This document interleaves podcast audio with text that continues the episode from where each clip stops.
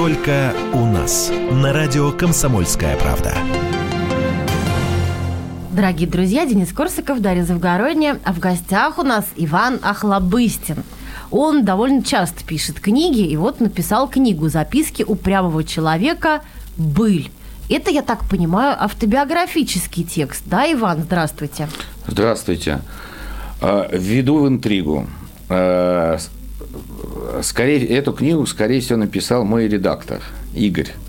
Он собрал а, разные публикации за разные годы, и в такой интересной комбинации, как по его мнению, как профессионального редактора, ну, лучше всего говорит обо мне как о литераторе, как о человеке, ну, видимо, так.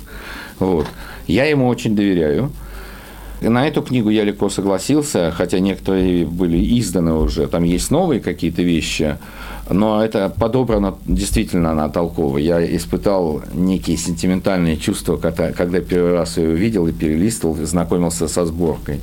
Ну, такой сборник эссе автобиографический. Ну, по сути, да, он, он такой, знаете, он маршрутный. Вот за, одно, за одну поездку в маршрутном такси до работы можно прочитать один рассказ. Рассказы все разные. Они очень эклек, эк, э, ну, эклектичные и по ну, жанру, и по фактуре. Эти да, рассказы. вот это не все. Разумеется, Потому там что, сказки. Например, Потому как вы в армии ели собак. Ну, скажем. там же откровенная брехня. Я, да, называется откровенная брехня. Мало того, что собаку ели, вы там людей ели в армии. Мы все ели. Все ели, и называется это откровенная брехня. Ну, это в границах просто надо учитывать, что на тот момент я работал в журнале «Столица», если не ошибаюсь, либо не менее хулиганском снобе, пока он действительно не стал снобом в самом худшем понимании этого слова. Вот. Тогда еще была такая у нас спектр мнений, не одно. Вот. И э, это все такие эксперименты смешные, ну, вплоть до, я не знаю, сидения на снегу у храма Христа Спасителя, под, э, был бандит, раскаялся, подайте на новую жизнь. Вот. И мы много экспериментировали. Жалко, жалко, что много материалов из журнала «Столица», я считаю, шедевральное было издание, не из-за меня. Я просто как отделочный материал. Там Колесников, там э, Коновалов, э, Сережка Мостовщиков, Александр Мостовщиков, царство небесный гений. Ну, там просто Яковлев всех собрал, кого мог, выкупил на тот момент просто жестко. Это была как сейчас какая-то, какая покупная есть футбольная команда, самая жирная, Рубин как же Рубин вот. Ну. Слушайте, одна, один текст ваш там начинается. Однажды я выиграл в дурака у шейха. У шейха, а, Ашрафа Абдель, э, Бак, э, Самира Абдель Баки, да. да, да, да. Что-то подобное было в вашей жизни? Ну, брехня, конечно. Ну, вы побойтесь Бога. Ну, побойтесь Бога. Нет, у нас, это действительно мой друг, это действительно араб, это прекрасно. Он, его засосала Россия, он пытается периодически жить в Арабии, в своей, в Египте, он из очень такой древней прекрасной семьи. Э, когда мы с ним познакомились на первом курсе, мы сразу подружились и сразу обменялись самыми главными знаниями о арабах и о русских. Он говорит, никогда с арабом не вступай в деловую связь. Как бы это ни было выгодно, подписан договора, он тебя все равно обманет. Не потому, что мы плохие, а потому, что у нас ну, в самой культуре, если ты не преодолел – то, в общем, ты проиграл. Либо победил, либо проиграл. А победить вот, в деловой только можно выиграв по деньгам. А я им говорю, а ты никогда не пей с русским человеком, потому что русский человек трезвый, русский человек пьяный – два разных человека. Ты с ними не сможешь договориться, они между собой не знакомы. Слушайте, ну там еще есть история про Югославию, которая начинается с того, что вы поехали снимать Пасху Христову в собор в Белграде, пошли перегонять материал, э, отошли шли выпить раки, буквально на 10 минут. И косами косили албанцев. И в эти 10 минут, да, сначала разбомбило то место, откуда вы должны были перегонять материал, а потом вы, значит, пошли... Художественно, увидели... это, скажем так, художественное преувеличение. Я то, ну, это вот тот же период-то на самом деле. А это ТВ, ТВ-6, еще не распавшаяся. Это действительно патриарх Павел, это набор мистических всяких э, происшествий со мной. Предположим, я был светский человек, меня рукоположили позже, и первый, кто на меня одел священнические одежды, это был патриарх Павел. Причем ни с чего.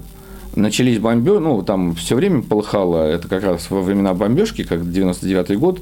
А, мы остались, и немцы остались. Но немцы надежная марка. Все ушли, французы ушли, там польская была, все ушли с площади, потому что, ну, могло бахнуть. А, небольшая красивая площадь, все сказочно. Это же, ну, Сербия вообще сказочное место. А, древний храм, а рядом строится храм еще, но его не видно, он в глубине, в, тени. Выходит сначала мальчик с колокольцами, такой, извинен, маленький, в, в, в одеждах красивых.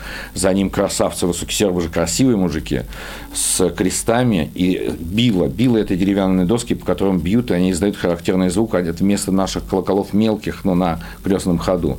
Потом идет патриарх Павел, человек святой жизни абсолютно. Ну, отдельно передачу надо. Потом за ним иду я, за престольным крестом, в священнических одеждах. И по их негласной традиции я должен, вот, ну, я преемник то есть обычно это дают э, молодым священникам, монахам, как правило, которые вот считаются, что может стать преемником этого патриарха. Это не патриарха, настоятеля в церкви, все равно где-то происходит, любой вот, ну, эклесия, любая церковь. А случилось так. Ко мне подходят, мы снимаем, продолжаем снимать там крестный ход, готовимся, все убежали, немцы остались, и мы. И от патриарха Павла приходит э, отец Евгений, диакон, по-русски говорящий. Он говорит, патриарх зовет тебя в, это, в алтарь. Я полный прям... Я уже э, благословлялся, уже там его подстерег где-то, но это все мельком, за секунду. Э, значит, я в, прибегаю в алтарь, меня проводят среди людей, это очень красиво, величественно, плюс облагорожено еще такими обстоятельствами зловещими. Вот он невысокого роста, говорил он с акцентом, и он говорит, но очень хорошо понимал по-русски э, незаурядный человек. Вот как от него что-то исходило, как рентгеновское излучение. Это объяснить нельзя. Поэтому, наверное, святые – это свет, наверное, это вот как излучение.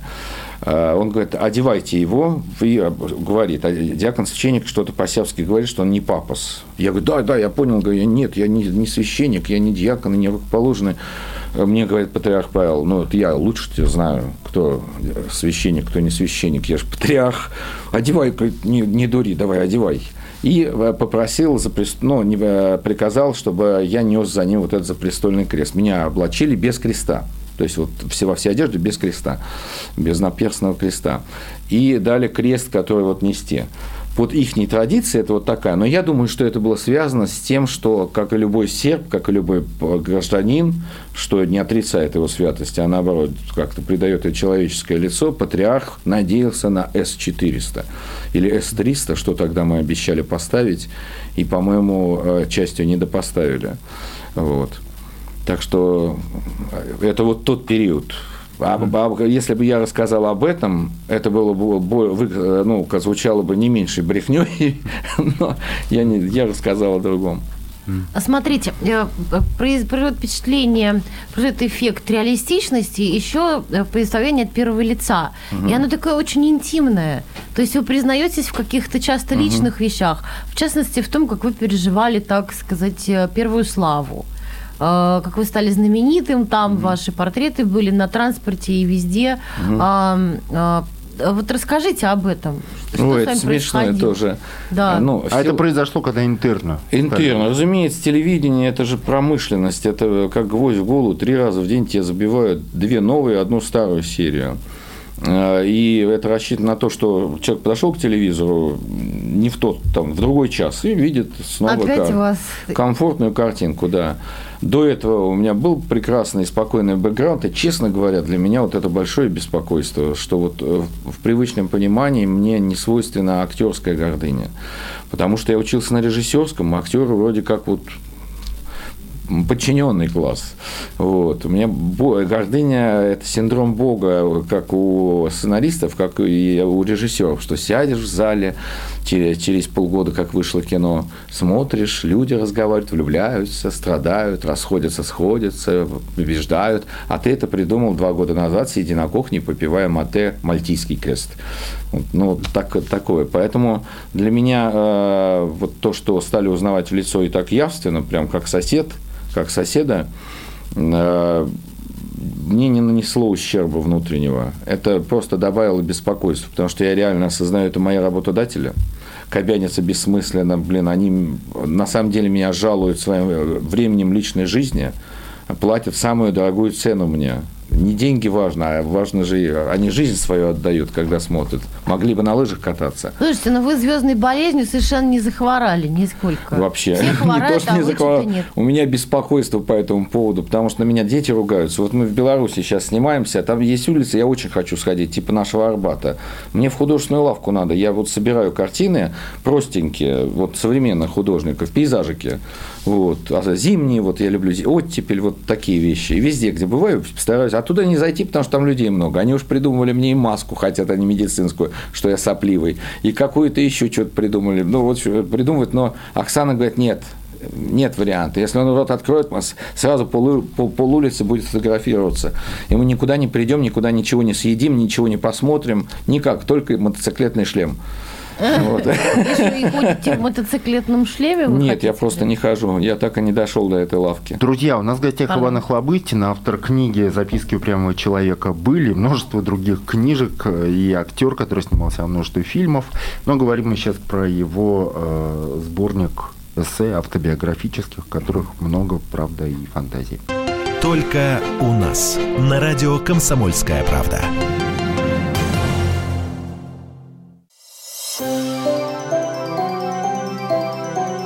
Комсомольская правда представляет. Как тебя зовут?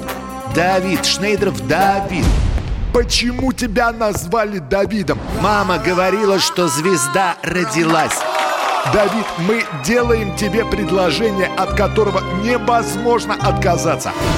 Синяя или красная таблетка? Я возьму большой куш. Окей, тогда ты пустишься во все тяжкие.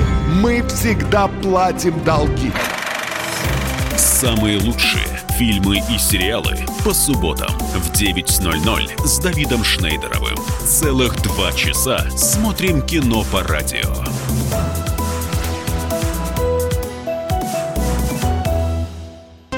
Только у нас. На радио «Комсомольская правда». Друзья, Иван Хлобыстин у нас в гостях, а еще Денис Корсков, Дарья Завгородняя, спецкор «Комсомольской правды». У Ивана вышла книга «Записки упрямого человека. Быль». Сборник автобиографических таких эссе. И, как выясняется, куча в этой были придуманного. Да. Конечно. Реалистично придуманного. А вот давайте мы поговорим с вами, мы перед э, тем, как зайти в студию, немножко об этом говорили, о ваших детях. Вот Котор- которых, спросить которых как можно раз. даже уже и запутаться человеку со стороны, Шесть потому что их человек. очень Можно, много. Я забрался, в конце концов. Сколько им лет сейчас, чем они занимаются? Ой, Анфисе 22, Евдокии 21, Варе 20, Вася 18, 19, а, Нюше исполнилось 17, Саве исполнилось, исполняется 14. Вот. Оксане Владимировне не скажу, сколько, не помню. Слушайте, у вас уже все взрослые, они уже все взрослые люди. А как они относятся вот к Славе, к папиной? Они золотая молодежь. С обидным равнодушием. Они даже не используют мажорский фактор. Вообще? Они считают, что западло, да. А носит Вообще. вашу фамилию? Фамилию носят, да. Но, э, значит, э, вообще они автономны от меня в этом плане. Слушайте, а профиты какие-нибудь они получают? Там, не знаю, халявные Да. зачеты? Не, у меня вот э, у меня отличница Варвара на третий курс она в Сеченовке перешла. Все три года она где-то в больницах работает. Ну, не, не подрабатывает, а практику проходит. То есть она неуемный человек, все пятерки, но она не бюджетница. Она не, у них ограниченное количество, странная какая-то система, что отличники не могут... Хотя она, ну, как я могу повлиять на эту сферу? То есть она не смогла поступить на бюджетное Нет. отделение, несмотря на высокий ЕГЭшный на балл. одни из самых высоких. Вот, она очень девка дотошная. Дуся. Вот Дуся, она прям волю. В ней сказывается Валентина Степановна, теща моя, и ее сестра менты. Женщины-менты-юристы. Она, значит, э, окончила, поступила в институт не на бюджет, перешла за год на бюджет, отучилась, пошла в аспирантуру, но, но осознала, что не ее. И ушла работать, она в главкино работает администратором. То есть ей вот администрировать, я думаю, что дальше ей вот какое-то административное какое-то будущее у нее будет, она очень хороший организатор. Анфиса, Анфиса креатив. Анфиса, он внешне может показаться дурацкий креатив, и что и взбалмошная девчонка, а на самом деле это, ну, при- как прямой зов матери сырой земли. Потом ты понимаешь, почему это хорошо. Вот какие-то э, придумки ее там, э, они э, сначала кажется глупостью, а потом уп, и органично. И она очень светлый человек. То есть вот по человеческому параметру вокруг нее тоже как вокруг лампочки. Иоанна, она проходит ядовитый подростковый возраст. Мы с ней уж три раза через плечо плюнули, слава богу, она приближается к финалу. Она хочет переводами заниматься. Зная ее как, ну, зная ее характер, она очень волевая девочка. Ну, девочка среди девочек. То есть это как женский монастырь там получается. То есть представляете, какая конкуренция, как надо, сколько надо выживания, сил для выживания.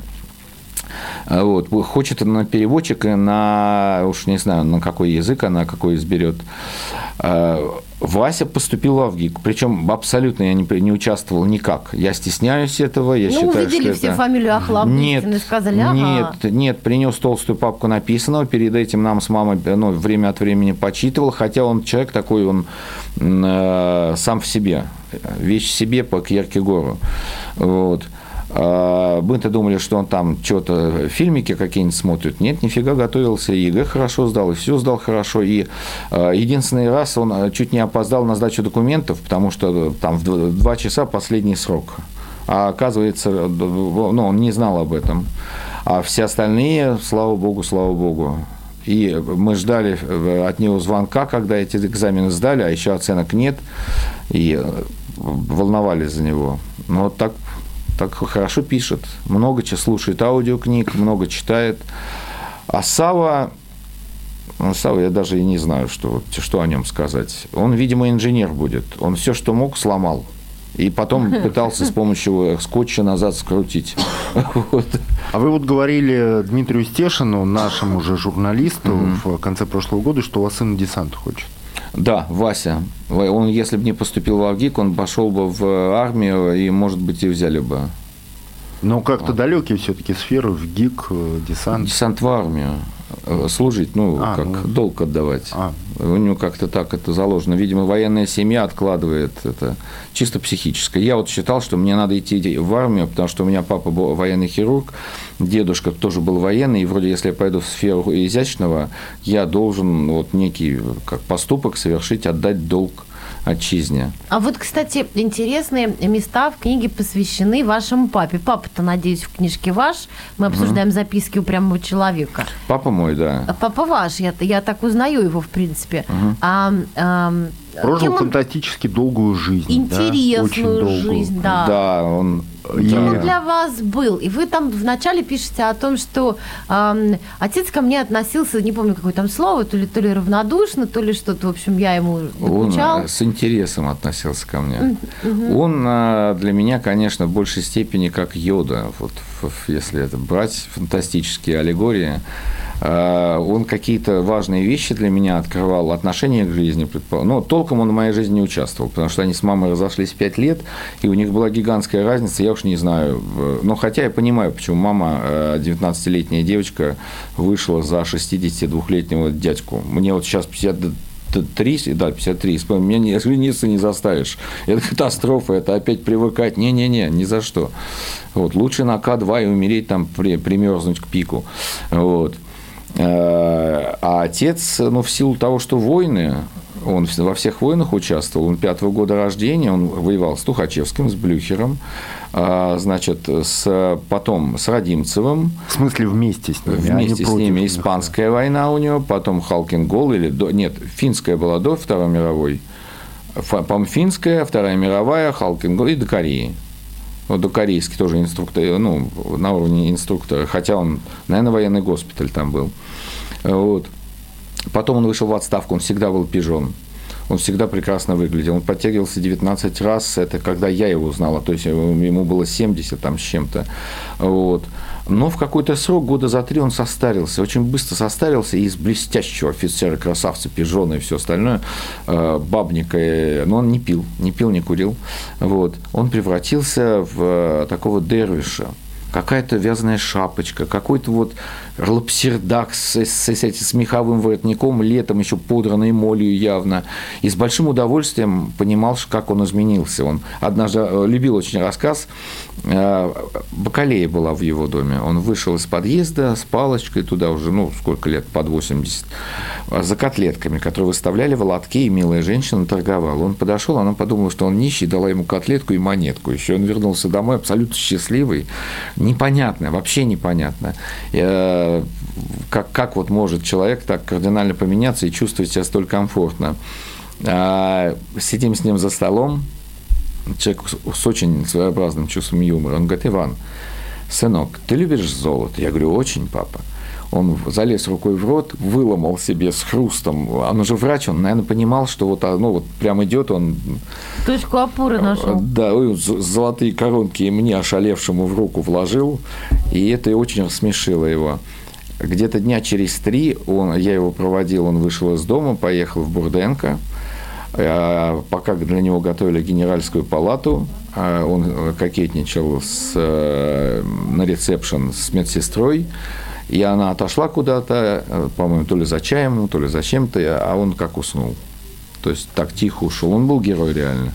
Но так по семье у него не очень сложилось. То есть, то есть отдал вам в наследство золотые коронки, через три дня его не стало, да, приготовился. Да, мы с ним расставались, любопытно. Мы люди, видимо, не сентиментальные на глубоком уровне какие-то, вот если женщин не касается, детей не касается, а по-мужицки он уходит, но и явно совершенно он шел умирать. Я с цинизмом 14-летнего э, мальчика, естественно, это понимал, но никак не реагировал. А он там, я не знаю, последнее что-то, вот наш разговор примерно такой, ну что еще-то? я так подумал, что еще? А у меня перед этим бабушку, бабушке привет передавай, сказал. Он кивнул и пошел к лифту. Вот. А сколько вас еще? У вас же были еще братья, да? У меня есть Алексей, брат любимый, ругается на меня, живет на Украине, в Одессе. А, вот. На него там пытались ругаться, но он говорит, нет, у меня брат сумасшедший, ничего сделать с этим нельзя, и брат, и чё, как я что скажу. А он на самом деле моряк, преподавал всю жизнь он мореходки в Одесской, не весь сколько воспитал, половину сейчас, кто плавает, ходит, ходит, у них не плавает, ходит. Николай, это самый, вот если Джеймс Бонд скрытный шпион, то это самый скрытный брат. В своей жизни я видел раза три. Работал он где-то в Министерстве финансов или где-то и никак не сказывался, вообще никак в моей жизни не сказывался. А старшая сестра Ольга живет в Новой Зеландии. Она периодически с моей мамой созванивается, вот, а моя мама знает, э, как о ее судьбе. Такая очень веселая женщина. Прям озорная, озорная, озорная старушка.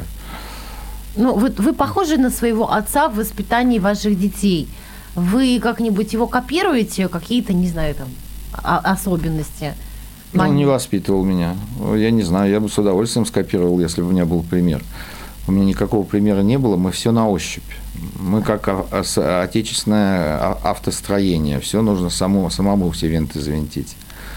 А, друзья, у нас в гостях Иван Охлобыстин. Вернемся после рекламы новостей. Иван рассказывает о своей книге «Записки прямого человека», «Быль» и, ну, и вообще о своей жизни. Только у нас. На радио «Комсомольская правда».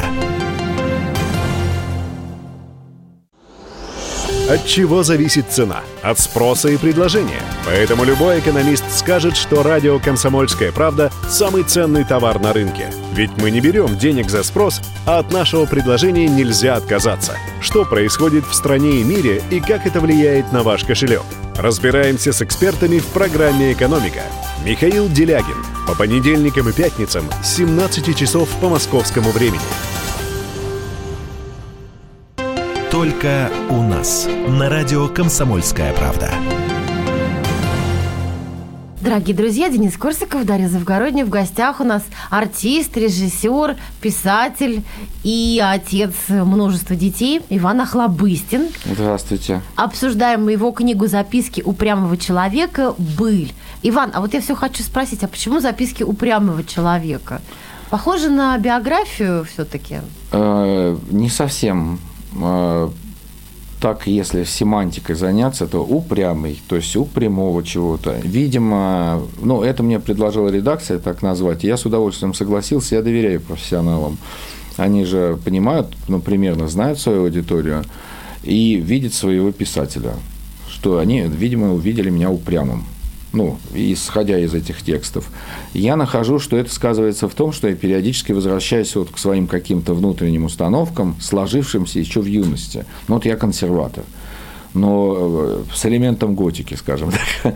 Ну, можно понять, я из военной семьи, я из деревни, я многодетный отец, у меня масса обязательств перед пространством, и я должен быть консерватор, плюс возраст – кто-то из великих сказал, что плохо тот, кто в юности не был либералом, и еще хуже тот, кто в старости не становится консерватором. Но кто в юности не был либералом, у того нет сердца, кто в старости не стал да, консерватором, да, да, да. у того нет мозга. Это кто сказал? Я не помню. Мозга, да-да-да. Вот видите, я все-таки человек не глупый. Но в юности вы, кстати, не похожи на консерватора. Такой все-таки образ э, рубахи парня, человека, который может там сидеть выпивать на Бережковской набережной. Да, даунхаус. А, ну, было бы странно, если бы это было не так. Вы вспомните время. Во-первых, это тектонический излом вообще и в политике, и в мировоззрении, и в гео, и во всем, во всем. Гео, био, все, даже на химическом уровне. Все искали. Это же э, напрасно демонизируют те времена. Это был Ренессанс, тогда появляется Балабанов, тогда появляется э, Гриша Константинопольский, вот, ну и кино, если брать, а тогда пышным цветом цветет и литература, тогда появляется Шаров, тогда появляется Вячеслав Иванов, тогда появляется Вдоласкин, э, ну, то есть э, прям спектр, вот, целый спектр таких цветов интересных – а что для вас были, э, была вот та эпоха? Хотя, наверное, нет, это пустой вопрос, я переформулирую. Я вспоминаю начало книги, где вы говорите, что были э, третьеклассником и представляли себе наверное, все-таки это речь идет о вас, да, это биографическая uh часть. И представляли себе, что будете жить в другой стране, что страна изменится. uh Вы как-нибудь представляли себе направление этих изменений? Все случилось, по-моему. Вот, в принципе, по большому счету, все случилось, по-моему. Мне, э, ну, счастлив, опять же, только благодарный, угу. это как постулат. Но о чем мне сожалеть? Как я не, не Иов многострадальный. У меня прекрасная семья, у меня прекрасная работа. Я реализую себя во всех областях, которых я, вот, мне интересно. Я имею возможность отказаться от того, что мне не посильно, и при этом не выглядеть слабым, потому что я реализован в других областях. Я жив, что немаловажно. Половина моих сверстников по, по, по тем или иным причинам э, уже э, не с нами. Вот. Э, я видел мир. Я имею отношение, ну как, я видел, я видел мир и видел мир, представленный в людях, в интересных людях. Я там очень много того же самого патриарх Павел, наш патриарх, святейший патриарх Алексей II, Э, ну, миссию как. У меня даже есть эта подпись, э, ну, это физик. Я, я был на лекции Хокинга, я был на лекции Хаджнеша, я был, ну, и, в общем, я пожил.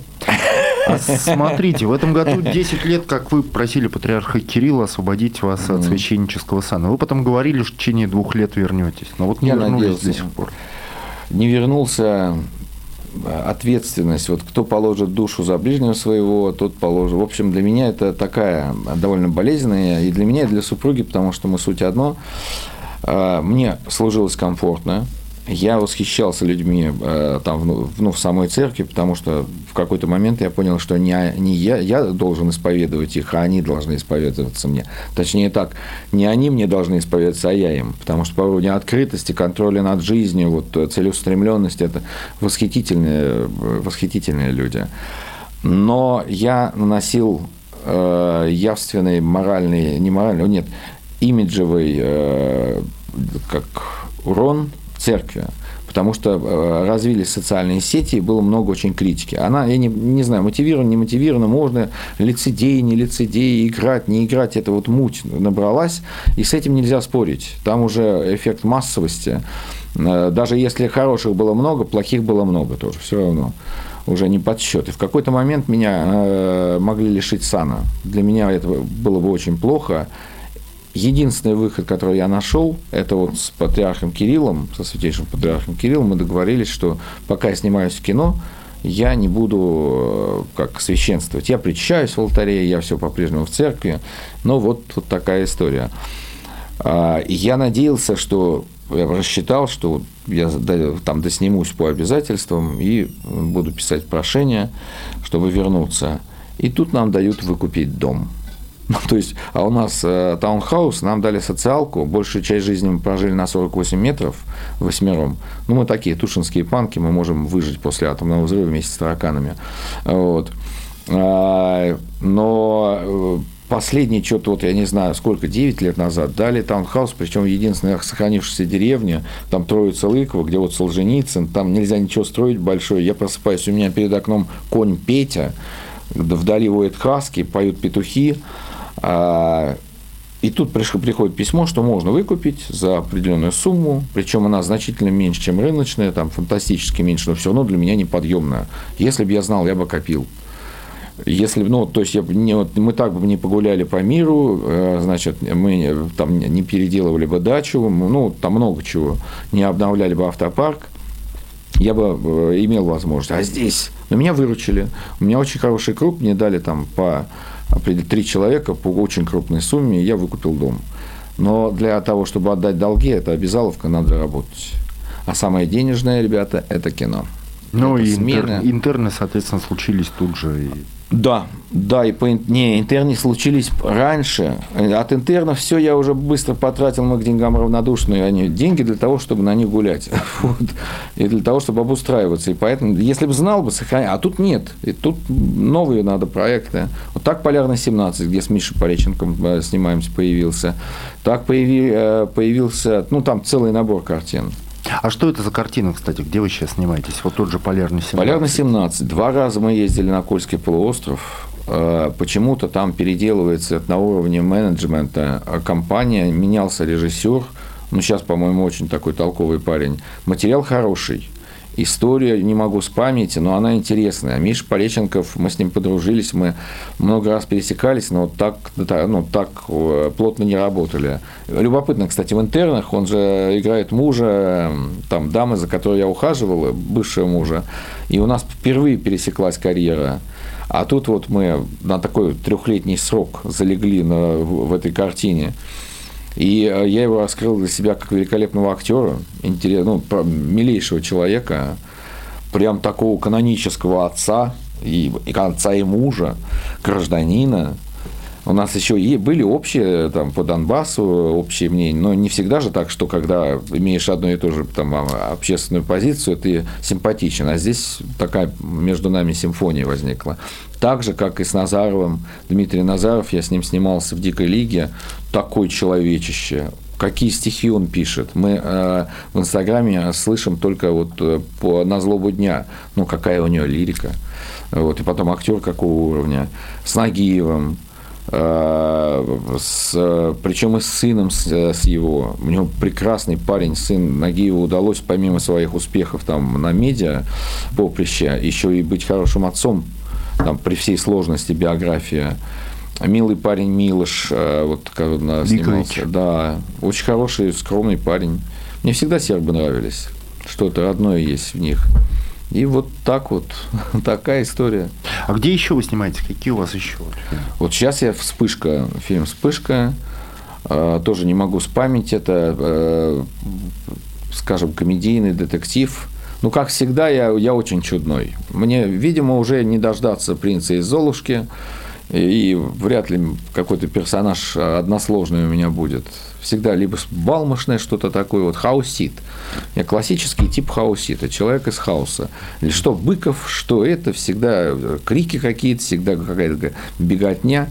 Слушайте, вот я хотела задать вопрос. Вы следите за новостями? Систематически в медиапространстве возникают какие-то скандалы гендерные. Угу. Какие-нибудь феминистки на что-нибудь возмущаются чем-нибудь. Угу. И зачастую становятся батюшки, угу. священнослужители причинами этих скандалов. Там, там Дмитрий Спирнов скажет, что женщины глупые, угу. на самом деле глупее мужчин. Там поднимается хайп. У нас, кстати, была передача угу. по этому поводу. Там феминистка приходила настоящая. Там, угу. Он приходил видел. Ну, как вы к этому относитесь? А вот и вы одобряете своих коллег по цеху, по церковному, по, по церкви? Конечно. Ну, во-первых, у меня корпоративная этика.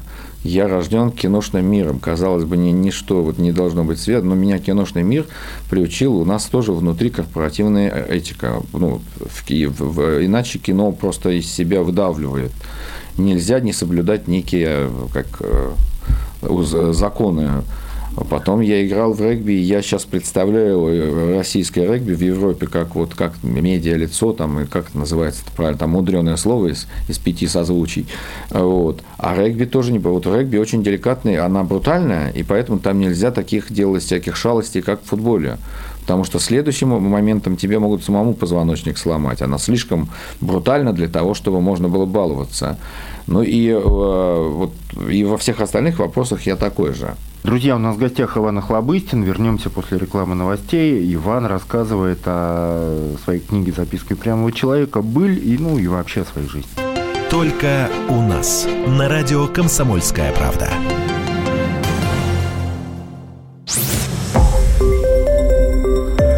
Радио «Комсомольская правда». Более сотни городов вещания и многомиллионная аудитория. Донецк 106 FM. Эм. Севастополь 107 и 7 FM. Эм. Керчь 103 и 6 FM. Эм. Москва 97 и 2 FM. Слушаем всей страной. Только у нас. На радио «Комсомольская правда». Дорогие друзья, Денис Корсаков, Дарья Завгородняя. В гостях у нас артист, режиссер, писатель Иван Охлобыстин. В Википедии до сих пор э, цитируется ваша фраза, которую как-то вы сказали, что гомосексуалистов вы бы живьем в печку засовывали. Это сказка, вот. такие дикие гуси были, а потом яблочками кормили. Вот таким образом они не выиграли суд. А, а вообще, ну, это должно лечиться уколами, мне кажется. Понимаете, это не, не та проблема, которая должна выноситься была вот на... Видимо, других проблем нет, и вот бузить надо по какому-то поводу обществу как-то выражать. Всегда были гомосексуалисты, всегда были вот эти уклонения. Римскую армию, вспомним саму, ну, не будем, могут слушать дети, но в римской культуре это представлено, но всегда наказуемо. Всегда во всех странах все наказуемо, поскольку это впрямую, напрямую вредит государственности, напрямую развращает. Это последний уровень нравственного доступа, и дальше уже начинается хаос. А, и у нас правильное было всегда к этому отношение. Вот Богатырев. Он был гомосексуалист. Все кино знало об этом. Все Юрий ком... Богатырев. Да, Юрий, э, э, значит, гений. Э, Чайковский не знаю, а вот Богатырев точно что можно говорить. И все к этому относились как э, к болезни, к слабости. Никоим образом это не укоряли его, а знали, что он страдает. Он был влюблен в одного оператора, а тот не знал, куда глаза девать по, а, по цеху, друзей по цеху, потому что он был брутальный, обычный, правильный мужик направ, направленности с детьми, там, с семьей солидный. А Богатырев мучился, плакал, его успокаивали на съемочной площадке. И никто к нему, вот никто за ним с топором не бегал. Потому что к этому было правильное отношение. Это не развращало общество, это не э, делало обычным, это не обычное явление, это болезнь, вне всяких сомнений. Вот, это психическая аномалия, вне всяких сомнений. Вот есть природные законы. Мы должны плодиться, размножаться, делаем это мы смешным образом, поэтому надо делать это в темноте. Вот. Вокруг этого много прекрасного есть, и надо на этом концентрироваться. Есть Ромео и Джульетта, и сейчас порнографический фильм вот снимают Ромео и Джульетта, и вот это прямой показатель, куда мы идем. Скоро нас лишат иллюзий, нам нечего будет вспоминать перед сном. Вот. Ну, это просто, если превратят это все вот такую биохимию, и а разврат, собственно говоря, опасен тем, что человек ко всему привыкает. Однажды это становится нормой, нормой разлагающей и э, тебя вот разрушающей как личность. Ну и куда катится мир, вот хочется узнать. Вот вы сейчас смотрите на него, как вам кажется, что станет с миром лет через 20? Апокалипсис уже произойдет, грубо говоря? Или... Не знаю, я вообще человек э, такого склонный к апокалипсическому типу мышления. Я, я много, многодетный, я предпочитаю машины, которые могут пройти через болото. Вот меня, если из таких э, пристрастий, автомобильных пристрастий, это первое, о чем я высота клиренса имеет для меня важнейшее значение. И предельная масса при столкновении, потому что выживает ну, сильнейший. Потому что многодетный отец, я не могу рассуждать в этом отношении легкомысленно. А, продукты я покупаю, ну, у нас другой подход к покупке продуктов, мы сразу на много, и это все равно быстро уходит. Есть какие-то, ну, не как обычная семья покупаем, это как воинское подразделение. Перемещение у нас тоже носит, и логистика вот этого собрания, как кто куда приедет, она изощренная логистика, ею владеет Оксана, она главный, центральный, а вот вы говорите роль женщины. Роль женщины строго оговорена в, э, в домострое в принципе, она велика, что внутренний мир, простыми словами, принадлежит женщине в силу того, что она контролирует все. Она бортовой, она авиаматка. А уже боевой истребитель номер 325, добытчик, он владеет внешним миром. Потому что он, он охотник, это так природа, и женщина, когда идет с мужиком в мир, она вот под протекцией его, а когда он приходит туда, он под, а, как, э, ну, ее Дома. чары, да, Дома ее он чары. под ее защиту. Это логично, да, это логично. Она, кстати, мать лучший защитник э, семьи, и э, это факт.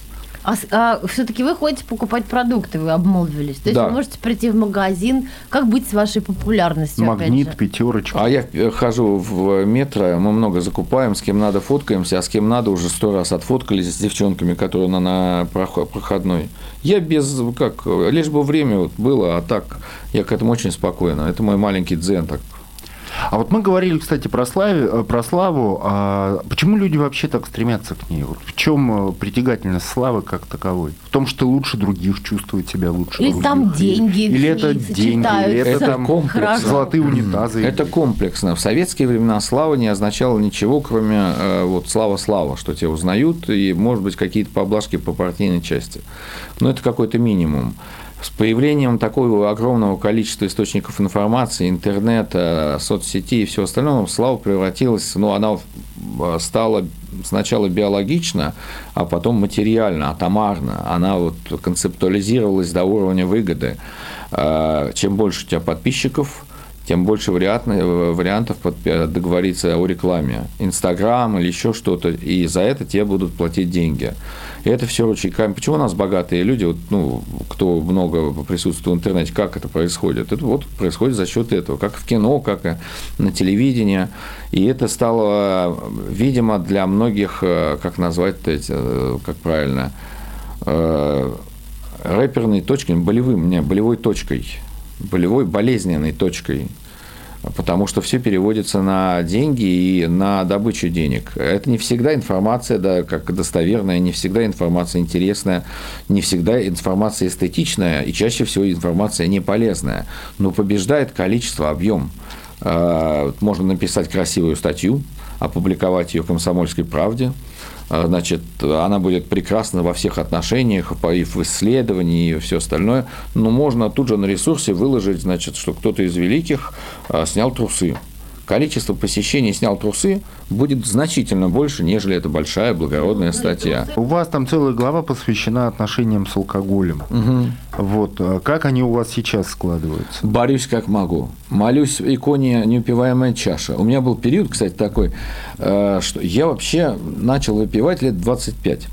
Потому что мне не, нравилось, состояние не нравилось, я отвлекал от пи- писанины, беготни с камерой, я работоспособный отрок, деревенский, Э, ничто меня не пугало, а, ну, как, ну, раза два я могу за институт вспомнить, что у нас все такие были.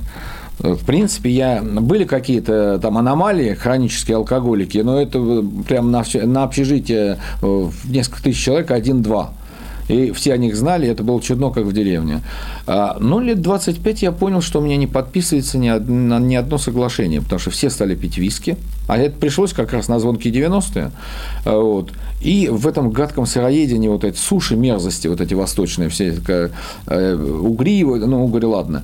А, И все там встречаться. Я, я помню даже, как я начал выпивать. Я, у меня была бутылка красивая зеленая абсента и 7 набор венских рюмочек. Я все 7 наполнил. Я был неопытен в употреблении. И все 7 я выпил. И так я выяснил, во-первых, то, что французы называют словом «риен» – отсутствие. Так я для, тебя, а для себя открыл абсент и вообще алкоголическую вот эту тематику. И лет ну, не, года три, наверное, года четыре сжег я. Это никак... Работа у меня пошла, кстати. И я пью не потому, что хочу напиться, а просто, ну, поддержаться, как сок, как вот... И меня стре- очень встревожило. И я перестал пить. Спасибо большое, дорогие друзья. Денис Корсаков, Дарья Завгородняя. В гостях у нас был режиссер, актер, писатель Иван Охлобыстин. Спасибо вам огромное, Иван. Вам Приходите спасибо за еще. уделенное время. Спасибо большое. Храни вас Бог. Только у нас. На радио «Комсомольская правда».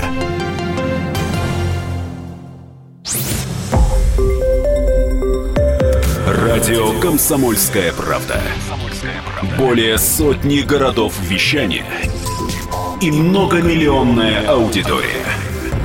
Барнаул 106 96 и 8 FM. Эм. Вологда 99 и 2 FM. Эм. Иркутск 91 и 5 FM.